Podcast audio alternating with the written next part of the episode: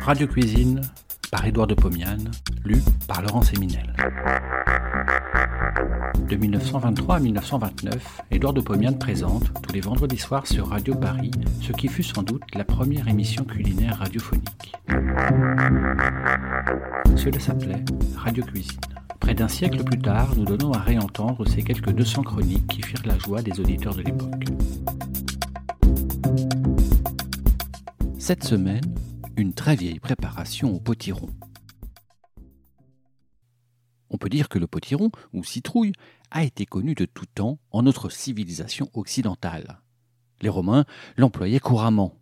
On lit en effet, dans Olu Gel, que le philosophe Taurus recevait des amis à sa table en leur offrant, pour tout plat, un mélange de citrouille et de lentilles.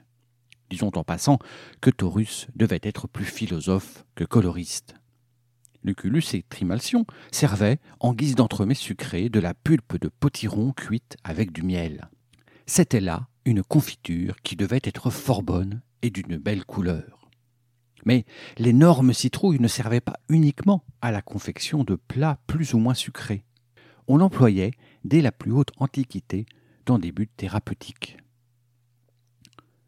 Dioscoride emplissait de vin blanc une courge évidée. Après deux jours de macération, le liquide possédait, paraît-il, des propriétés laxatives.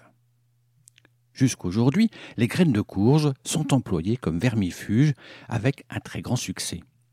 Nous devons la découverte des propriétés tinifuges de ces graines à un médecin anglais, Edward Tyson, qui l'annonça en 1683.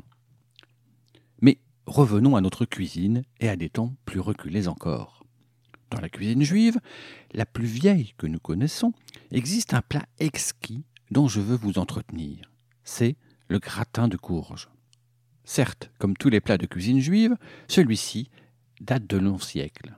Mais il s'est modifié au cours des pérégrinations du peuple juif à travers le monde. Le gratin de courge est surtout préparé par les juifs portugais.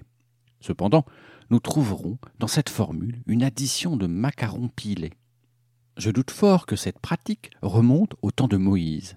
Elle est la preuve d'une adaptation intelligente à une cuisine plus moderne. Gratin de courge. J'ai fait l'acquisition d'une grosse tranche de potiron.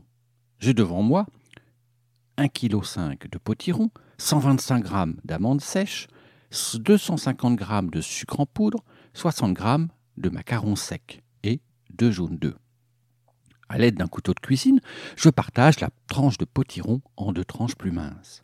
J'enlève et je rejette les pépins ainsi que les fibres ligneuses. Je détache la pulpe de la peau très épaisse. Je dépite cette pulpe en petits cubes. Je les place dans une casserole, j'ajoute un quart de verre d'eau, je porte sur petit feu. Je couvre, je chauffe, l'eau bout. Après dix minutes, les morceaux de pulpe commencent à s'amollir. Ils abandonnent de l'eau. Je continue à faire bouillir. Après dix minutes encore, la pulpe commence à s'écraser à la fourchette. Je laisse cuire encore. J'écrase au pilon. La masse est très fluide. Je découvre le récipient et laisse sur petit feu. Je baisse encore la flamme, car la masse se boursoufle et est projetée hors de la casserole. Je manie tout le temps cette purée à la cuillère de bois. Elle s'épaissit. Une bonne demi-heure vient de se passer. J'enlève la casserole du feu.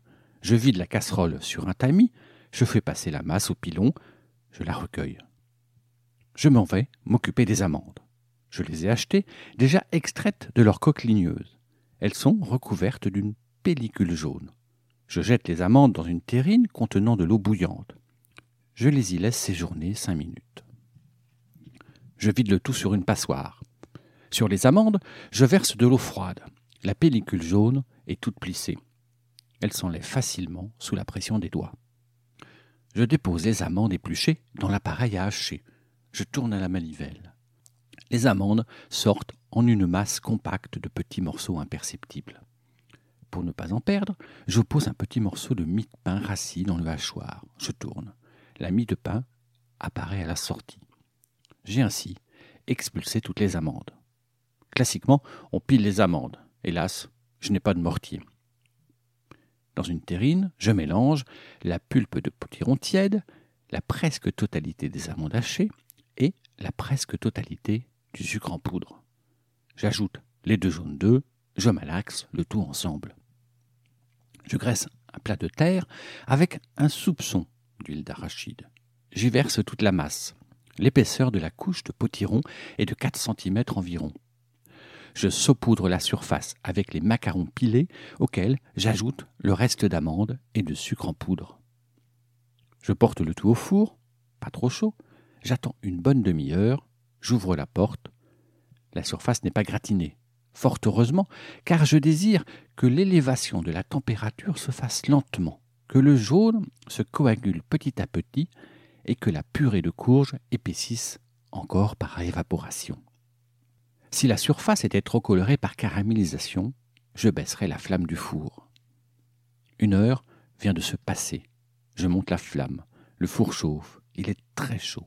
La surface commence à prendre couleur. Elle brunit. Elle devient acajou clair, puis acajou foncé. Je retire le plat du four, je le pose sur la table. Mon gratin est prêt. Mais je n'y touche pas. Je le laisse refroidir jusqu'au soir. Je le porte même dans l'endroit le plus frais de la maison. J'ai obtenu ainsi une masse compacte qui se découpe comme un gâteau de riz très moelleux. Je le débite en tranches de la largeur de deux doigts. Je vous laisse le soin d'y goûter. Je vous dis d'avance que c'est excellent. Bon appétit et à la semaine prochaine. Si vous avez aimé cet épisode, vous pouvez retrouver toutes les chroniques d'Édouard de Pomian dans les deux volumes de Radio Cuisine, un livre publié chez Menu Fretin et disponible sur www.menufretin.fr.